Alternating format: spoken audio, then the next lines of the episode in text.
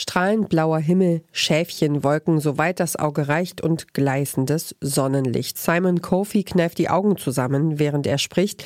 Der Mann steht an einem Rednerpult und anders als die 40.000 Delegierten der UN-Klimakonferenz von Glasgow steht er in seinem marineblauen Anzug bis zu den Oberschenkeln im Wasser. Kofi ist Außenminister des kleinen Inselstaats Tuvalu im Pazifischen Ozean und der ist durch den steigenden Meeresspiegel in seiner Existenz bedroht. Wir gehen unter, aber das tun alle anderen auch. So lautet Kofis eindringlicher Appell an die Welt. Und damit sage ich ganz herzlich willkommen zur Mission Energiewende. Ich bin Ina Lebetjew und hier geht's heute um die Klimakrise und wie sie Menschen dazu zwingt, ihre Heimat zu verlassen. Meine Kollegin Marita Fischer hat sich mit dem Thema beschäftigt und anders als sonst ist sie heute nicht hier mit mir im Studio, sondern hat all die Gespräche, die Perspektiven und Einschätzungen von Expertinnen und Aktivistinnen zu einem Beitrag zusammengestellt und den hört ihr jetzt. Mission Energiewende. Der Detektor FM Podcast zum Klimawandel und neuen Energielösungen. Eine Kooperation mit dem Klimaschutzunternehmen Lichtblick. My elders tell me about how the land used to be farther into where they are.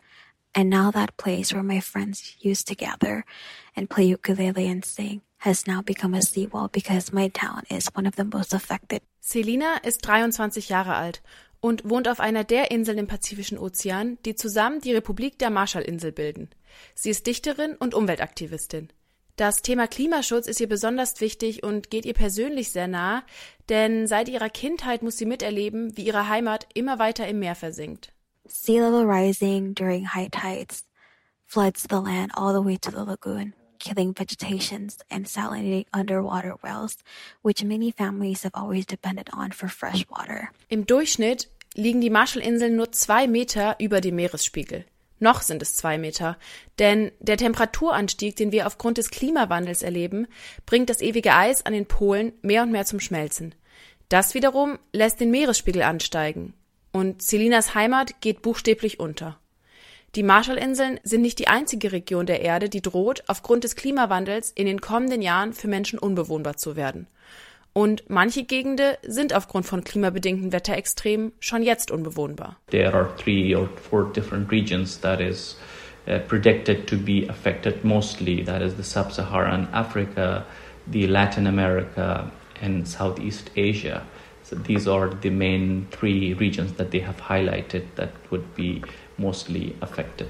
Subsahara-Afrika, das sind alle afrikanischen Länder südlich der Sahara, Lateinamerika und Südostasien sind die Gebiete, in denen der Klimawandel jetzt schon eine reale Bedrohung für die Bevölkerung darstellt, sagt Fawad Durani. Er ist Experte für Klimawandel, Migration und Konflikte bei Greenpeace. In Subsahara-Afrika wird es immer heißer und trockener. Das macht es immer schwieriger, Landwirtschaft zu betreiben. Viele Früchte und einige Vieharten werden in den Gebieten, in denen sie beheimatet waren, nicht mehr wachsen bzw. überleben können. Es wird einfach zu heiß sein und zu wenig Wasser geben. Ohne fruchtbare Erde und landwirtschaftliche Erträge bricht den lokalen Landwirtinnen der Lebensunterhalt weg und die Menschen bekommen nicht mehr genug zu essen. In einer Arte-Reportage, die den Namen trägt Madagaskar, sie sterben leise, vom 6. April 2021, wird die Dramatik der Situation auf Madagaskar sehr anschaulich dargestellt. Die Kleine gibt keine Ruhe. Ihre Enkelin ist unterernährt, kann mit zwei Jahren noch nicht laufen. Um sie zu beruhigen, gibt es nur ein Mittel. Sie beruhigt sich, wenn sie die Heuschrecken da isst. Sie weint, weil sie Hunger hat. Die klimabedingten Dürrejahre führen auf Madagaskar dazu, dass Menschen nur noch alle drei Tage etwas zu essen haben und sie aus Verzweiflung Insekten, Lehm und lose Blätter essen. Zahlen des Welternährungsprogramms zufolge sind derzeit etwa 400.000 Menschen auf Madagaskar vom Hungertod bedroht. Das sind etwa so viele Menschen, wie zum Beispiel in Bochum leben. Es wird trockener, heißer und der Meeresspiegel steigt unaufhaltsam. Das Klima verändert sich langsam. Und doch sorgen Extremwetter schon heute dafür, dass viele Menschen ihr Zuhause verlieren. Innerhalb eines Jahres gibt es nämlich doppelt so viele Naturkatastrophen wie zuvor. Das ist eben eine weitere Folge des Klimawandels. Und bei fast jedem Extremwetterereignis, seien es Erdrutsche, Überschwemmungen, Taifune oder Hurricanes, müssen Menschen aus ihren Häusern fliehen, manchmal sogar über Landesgrenzen hinweg. The annual reports of the organization called uh, Internal Displacement Monitoring Center, uh, where they mm, record all the displacements around the world. And uh, it shows uh, that around 21.5 million people are annually displaced because of the um, climate change impacts, weather extremes, and uh, other uh, disasters. 21,5 Millionen Menschen im Jahr sind schon jetzt dazu gezwungen, ihre Heimat wegen des Klimawandels und dessen Folgen zu verlassen. Die Verdrängung des Menschen gehört etwa auf den Marshallinseln zum traurigen Lebensalltag der BewohnerInnen. I do know people who have moved from their homes because of the climate crisis. I have relatives who have moved to their relative's house, and there are others who have moved overseas to places like the United States. Klimakatastrophen passieren jedoch nicht nur im globalen Süden. Waldbrände in den USA, Kanada und auch in Australien haben vielen Menschen die Lebensgrundlage genommen mit den Überschwemmungen im Ahrtal diesen Sommer hat die Klimakatastrophe auch hier in Deutschland enorme Schäden angerichtet. Es gab mehr als 130 Tote, Monate nach der Flucht sind immer noch Tausende obdachlos. Wenn auch verschieden stark, die Klimakatastrophe trifft uns alle und gefährdet am Ende die Lebensgrundlage aller Menschen. Grundsätzlich aber gibt es einen entscheidenden Unterschied zwischen dem globalen Süden und westlichen Industrienationen, nämlich die reichen industrialisierten Länder haben viel bessere technologische Warnsysteme, sodass sich die Menschen dort eigentlich rechtzeitig in Sicherheit bringen können. Im Ahrtal hat das ja leider nicht funktioniert. Zwar haben die Warnsysteme Alarm geschlagen, viele Menschen wurden aber nicht rechtzeitig informiert und konnten sich deshalb nicht retten. Aber die Alarmsysteme gibt es hier, in vielen ärmeren Regionen der Welt eben nicht. Außerdem gibt es im globalen Norden generell genug Geld, um betroffene Menschen angemessen, geordnet und mit Würde umzusiedeln. These displacements occur both in developing countries and developed countries. So when, when these displacements occur in developed countries such as the United States or in Europe, uh, they, the governments are rich enough and they have the capacity and the money to, uh, to deal with, um, with such um, influx of the uh, refugees or migrants uh, because uh, they have some relocation plans in place. They have um, their policies and uh, practices uh, in place where they uh, they monitor the disasters and they, they can forecast what is going to happen. For example, different hurricanes in, in the United States, so they can they, they can easily manage to ask the people to evacuate that specific region and relocate in another area where they could be supported, they could be given shelter, and so on. But when it comes to uh, the uh, developing countries or underdeveloped countries, the story completely changes because they do not have early warning system in place, they do not have any preparedness, they do not have the awareness and capacity to, to deal with such a situation. And even the governments do not have the capacity and resources to, to help those people. Jahrhundertelange Kolonialisierung und Ausbeutung sorgen dafür, dass die Länder des globalen Südens wirtschaftlich benachteiligt sind und die Menschen dort oft in Armut leben müssen. Armut macht besonders verwundbar, auch wenn es um die Folgen des Klimawandels geht. Denn die Anpassung an veränderte Klimabedingungen kostet Geld das Geld für Hochwasserschutzbauten, wie die Mauer, von der Selina berichtet hat, können die am schlimmsten betroffenen Länder des globalen Südens eben nicht aufbringen. Deswegen sind die Menschen dort dem Klimawandel ausgeliefert. So entsteht eine Abwärtsspirale. Die Armut verhindert den Schutz vor dem Klimawandel. Der Klimawandel verschärft die Armut. Greenpeace nennt das die Armutsspirale. Heimatverlust, Armut und Perspektivlosigkeit All das sind Gründe, die Menschen zwingen, ihre Heimat zu verlassen, um ihr Überleben zu sichern. So entstehen Migrations- und Fluchtbewegungen aufgrund der Klimakatastrophe. Many people, when they are hit by the disasters, they lose their livelihood uh, or they lose their uh, infrastructures, their home, their agriculture fields, and then they are forced to move to another uh, community or village or to another uh, province or city. Die Klimakrise nimmt ihren Lauf und wird immer mehr Menschen heimatlos machen. Das sagen ExpertInnen seit Jahren. Wer Berichte und Prognosen, zum Beispiel die der Welthungerhilfe liest, stößt immer wieder auf eine Zahl. Bis 2050 soll es circa 200 Millionen Klimaflüchtlinge geben. Warum diese Prognose jedoch umstritten ist, hat mir Benjamin Schraven erklärt. Er war mehr als zehn Jahre lang wissenschaftlicher Mitarbeiter beim Deutschen Institut für Entwicklungspolitik. Heute arbeitet er als unabhängiger Gutachter und Migrationsanalyst, zum Beispiel für verschiedene UN-Organisationen. Schwerpunkt seiner Forschung sind Klimawandel und Migration. Also diese Zahl, diese Prognose stammt schon aus der Mitte der 1990er Jahre. Ähm, und zwar wurde sie aufgestellt von einem gewissen Norman Myers. Das ist ein ganz äh, hochgeachteter Experte für Fragen von Biodiversität, mittlerweile auch verstorben, Oxford-Professor. Der äh, hat sich in dieser Zeit halt dem Thema Klimawandel und Migration angenommen. Ähm, und ähm, ja, also Mitte der 1990er Jahre, da war die Klimawissenschaft noch wahrlich nicht so weit, wie, wie sie heute ist. Und die Annahmen, die man äh, angenommen hat, die man getroffen hat hinsichtlich des Zusammenhangs zwischen Klimawandel und menschlicher Mobilität, waren auch etwas, ja, ich sag mal, ähm, holzschnittartig. Also was er im Endeffekt gemacht hat, war hier, ähm, er ist davon ausgegangen, äh, durch den Anstieg des Meeresspiegels und vielleicht durch andere Dinge werden gewisse Territorien äh, bis zur Mitte des 21. Jahrhunderts einfach unbewohnbar sein. Da wohnen jetzt, also Status quo 1995, so und so viele Millionen Menschen. Wir gehen von einem mittleren Bevölkerungswachstum von so und so viel Prozent aus und PAF komme ich auf diese 200 Millionen.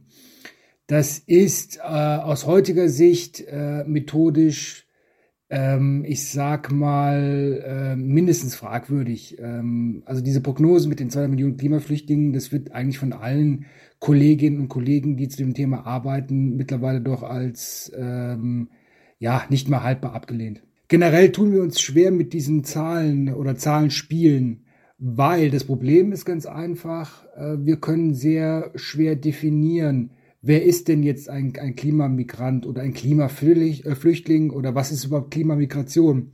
Es ist nämlich so, dass die, ähm, die Studien, die Forschungsprojekte, die es da in den letzten 10, 15 Jahren dazu gegeben äh, hat, eigentlich immer zu dem Ergebnis gekommen sind, dass äh, dieser Zusammenhang zwischen Klimawandel oder generell Umweltwandel und menschlicher Mobilität ein, ein sehr komplexer ist und da auch viele andere Faktoren sei es sozialer, sei es wirtschaftlicher, sei es politischer Natur, hier eine Rolle spielen.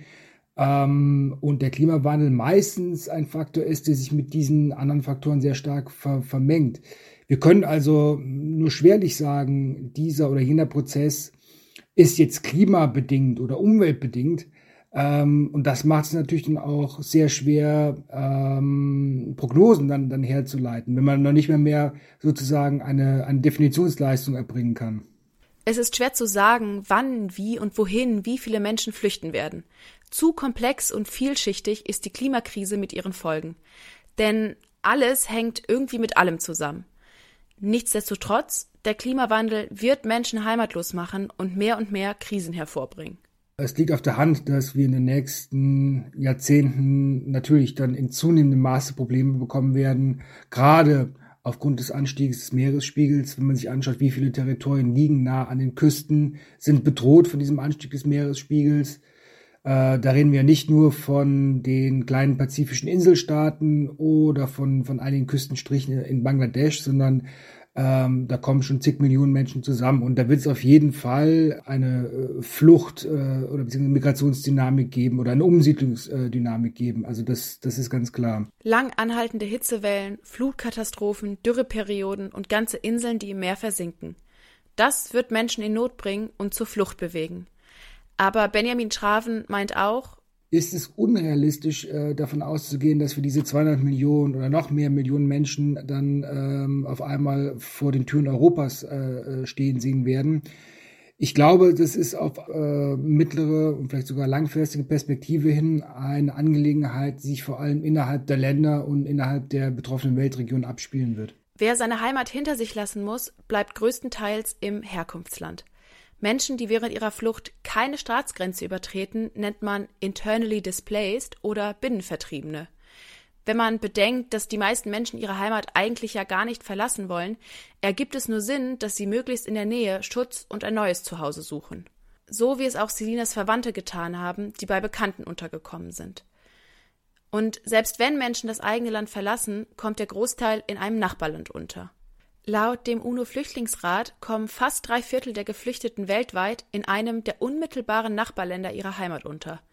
In Bangladesch leben 600.000 Geflüchtete aus dem benachbarten Myanmar. Die Zahl der syrischen Geflüchteten, die im Libanon untergekommen sind, wird auf 1,5 Millionen geschätzt. Im Camp Bidi Bidi im Norden Ugandas lebt der Großteil der Menschen, die aus dem Südsudan fliehen mussten. Die überwältigende Mehrheit der Migrationsbewegungen spielt sich also innerhalb der betroffenen Regionen ab. Wir hier in Europa kriegen so direkt also nur wenig davon mit. Besonders gravierend ist diese Ungleichheit und Ungerechtigkeit vor dem Hintergrund, dass der globale Norden historisch und fortwährend mehr Emissionen erzeugt. Durch den UNHCR, die Flüchtlingshilfsorganisation der Vereinten Nationen, versuchen die Großemittenten wie die USA, Deutschland, Großbritannien und Frankreich dieser Ungleichheit etwas entgegenzusetzen. In zahlreichen Ländern betreibt der UNHCR humanitäre Hilfsprogramme für Geflüchtete und Binnenvertriebene und unterstützt Aufnahmeländer beim Aufbau von Infrastruktur. Mehr und mehr rücken auch Klimaflüchtlinge bzw. klimabezogene Präventions- sowie Schadensbegrenzungsmaßnahmen in den Fokus der Arbeit des UNHCR. Wiederaufforstung, die Einführung von Solaröfen und die Förderung einer nachhaltigen Wasser- und Landwirtschaft das sind Maßnahmen, die zur klimabezogenen Arbeit des UNHCR gehören. Peter Ruhn-Stroth-Bauer ist Geschäftsführer der UNO-Flüchtlingshilfe. Das ist die deutsche Partnerorganisation des Flüchtlingshilfswerks der Vereinten Nationen mit Sitz in Bonn. Ruhn-Stroth-Bauer erklärt, wie die konkrete Arbeit des UNHCR in Bezug auf die Klimakrise und die notwendigen Maßnahmen aussieht. Ja, da gibt es ganz verschiedene Projekte, beispielsweise äh, unter der Frage äh, Wasserschutz wie kann man dafür sorgen, dass vernünftig äh, für Wasser gesorgt wird? Oder um ein ganz konkretes Beispiel zu nennen, das Camp Kutupalong in Bangladesch ist eins der größten der Welt. Da sind 600.000 Menschen auf nur 13 Quadratkilometern untergekommen in Bangladesch, die eben Schutz und Sicherheit gefunden haben äh, aus äh, Myanmar. Und um diese Gefahren, beispielsweise Überflutungen oder Erdrutsche, die dort äh, in der Monsunzeit ganz besonders äh, drohen, um diese Gefahren zu reduzieren, hat der UNHCR und äh, haben seine Partner gemeinsam die Infrastruktur verbessert und ausgebaut. Also es werden sichere Siedlungsgebiete eingerichtet, damit die Menschen eben vor Überschwemmungen geschützt sind. Aber das ist äh, natürlich nicht alles, der, sondern die äh, Flüchtlingsgemeinden, die werden äh, geschult und es wird ihnen gezeigt, wie man äh, beispielsweise im Katastrophenfall eigenverantwortlich Maßnahmen einleiten kann, also auch sich selber äh, helfen können. Und das ist äh, eine wichtige und notwendige äh, Gesamtschau auf die äh, notwendigen Herausforderungen, die sich durch den Klimawandel eben ergeben. Wie können wir also dafür sorgen, dass das Klima künftig kein Fluchtgrund mehr sein muss? Prävention. Und die beste Prävention ist effektiver Klimaschutz. Natürlich äh, sieht man, äh, dass das nicht mit einer alleinigen Arbeit einer humanitären Organisation äh, umzusetzen ist, sondern dass sich ganz viele Organisationen, Staaten, Regierungen zusammentun müssen, um gemeinsam etwas gegen den Klimawandel ins Werk zu setzen. Äh, natürlich geht es da äh, um eine gute Zusammenarbeit und es geht vor allen Dingen auch darum, nicht nur in der Nothilfe äh, äh, einsatzbereit zu sein, sondern auch zukünftigen Schutzbedarf äh, zu mindern und damit äh, eben diese klimabedingten Vertreibungen zu verhindern. Es ist keine Option, dass man erst wartet, bis der Notfall eingetreten ist, sondern man weiß ja, äh, dass Klimawandel, äh, wie er sich auswirkt und was das für die Menschen bedeutet. Eine kurze Unterbrechung für eine Botschaft von unserem Werbepartner. Warum Nudeln ohne Soße wie Strom ohne Öko sind? Beides ist ziemlich schwer zu schlucken. Das eine für uns als Menschen, das andere fürs Klima. Deswegen gibt's bei Lichtblick 100% Ökostrom. Mit flexibler Laufzeit und bis zu 24 Monaten Preisgarantie, je nachdem, was euch wichtig ist. Klimaneutral wird so zum neuen Normal. Wir im globalen Norden tragen beim Thema Klimaschutz eine besondere Verantwortung. Allein schon wegen des unverhältnismäßig hohen Anteils an Treibhausgasemissionen, der in den Industriestaaten ausgestoßen wurde und wird.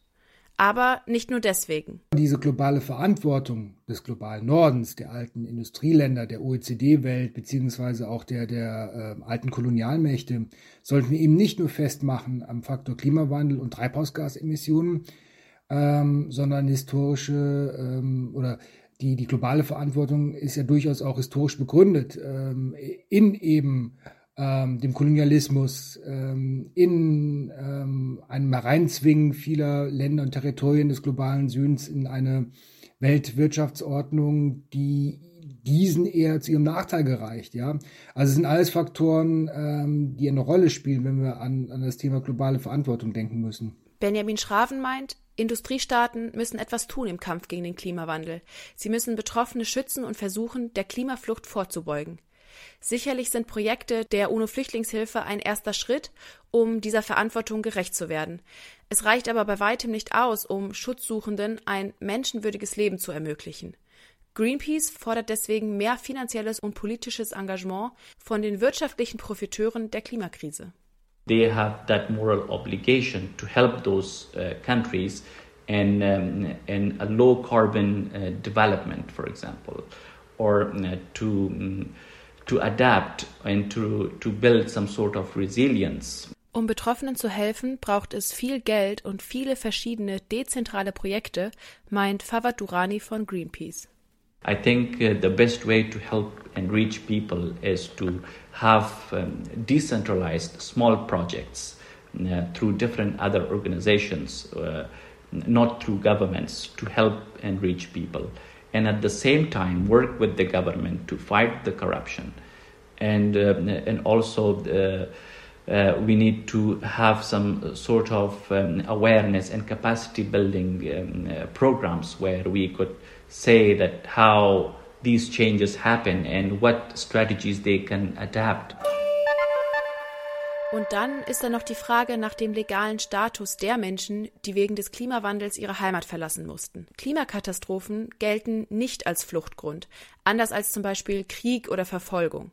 Wer flieht, weil kein Wasser oder kein Essen mehr zu bekommen ist, wird keinen Flüchtlingsstatus erhalten. So steht es in der Genfer Flüchtlingskonvention. Greenpeace fordert, dass sich das ändert. These industrialized countries have to come up with some sort of legal recognition of the people who are displaced, especially when they are when they cross the borders, because there are there, currently there is no legal binding instrument or law which can uh, take the uh, Western countries or the responsible countries obliged to support the displaced people. Der Migrationsforscher Benjamin Schraven sieht das ähnlich, glaubt aber nicht, dass sich die Staatengemeinschaft bald auf eine Erweiterung der Flüchtlingskonvention einigen kann. Es gibt natürlich schon länger dieses ähm, Schreckensbild der Millionen und Abermillionen von Klimaflüchtlingen, die da vielleicht dann bald Richtung Europa kommen werden.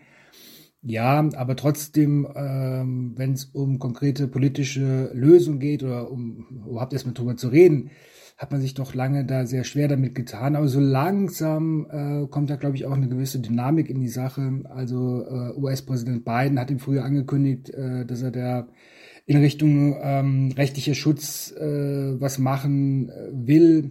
Also für Menschen, äh, die ihre Heimat aufgrund des Klimawandels verlassen müssen. Konkrete Lösungen, davon haben wir jetzt noch nichts gehört. Ähm, jetzt auf diese Initiative hin von, von äh, US-Präsident Biden äh, aber ich habe den Eindruck, so langsam kommt da vielleicht doch mal was ins Rollen.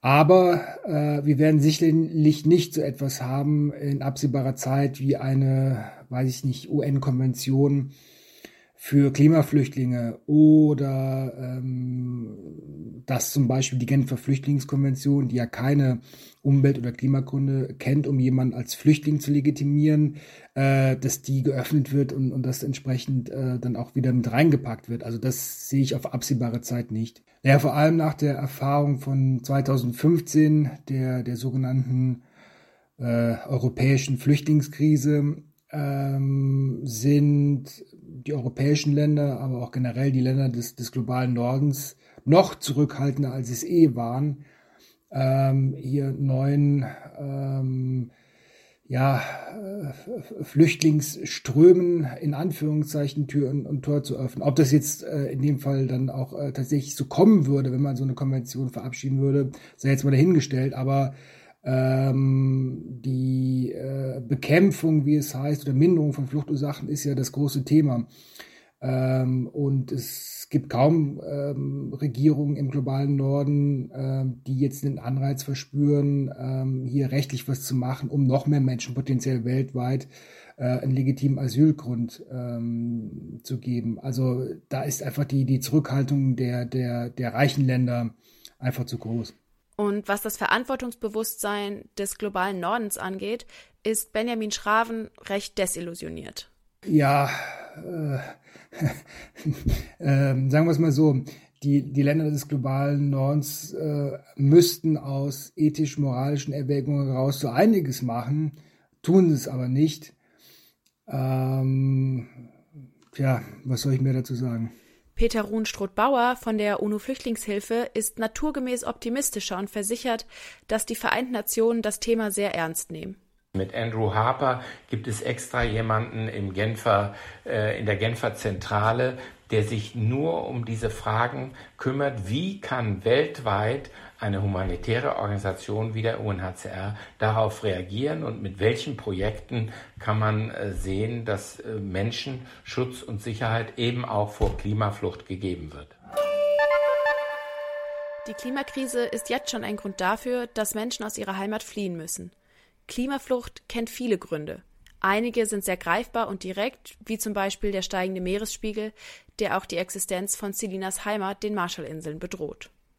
Space needs to be provided for all youths at all decision making levels. Climate actions needs to be intersectional and equitable. Ensure that indigenous voices and most affected communities are not lost in these spaces and deracialize the environmental and climate movement. Also, last but not the least, my country needs to remain where it is. In anderen Regionen nimmt das Klima langsam, schleichend und unaufhaltsam eine Lebensgrundlage nach der anderen weg, bis eine Gegend unbewohnbar ist. Diese Regionen werden sich mit dem Fortschreiten der Klimakrise weiter ausdehnen, das Problem größer machen und noch mehr Klimaflüchtlinge hervorbringen. Ich befürchte, es gibt an dieser Stelle einfach nichts Angemessenes, das ich nach so einem Beitrag noch sagen könnte. Die Lage ist einfach sehr, sehr ernst. Und wir haben in den vergangenen Folgen schon ein paar Mal darüber gesprochen, Wetterextreme, ausgelöst durch den Klimawandel, könnten Experten zufolge in den kommenden Jahren dazu führen, dass Lebensmittel und Trinkwasser noch knapper werden, als sie eh schon sind in manchen Regionen der Welt. Hungersnöte, Menschen auf der Flucht, aber auch Kriege könnten die Folge sein. Was man am Schicksal der Klimaflüchtlinge auch schon heute sieht, ist, dass wir wirklich keine Zeit mehr haben, dass wir den Klimawandel mit aller Kraft bekämpfen müssen, einschränken müssen. Und da zählt echt jede kleinste Anstrengung. Ich weiß nicht, wie es euch geht, aber ich fühle mich auf jeden Fall von der Wucht der Realität und den Schicksalen der Betroffenen ganz schön erschlagen und auch irgendwie sehr ohnmächtig. Ähm, und gerade deshalb machen wir weiter. Nächste Woche mit einer neuen Folge von Mission Energiewende. Und es geht immer, aber heute ganz besonders. Deswegen sage ich vielen Dank für eure Aufmerksamkeit. Passt auf euch auf. Bis bald. Tschüss. Mission Energiewende.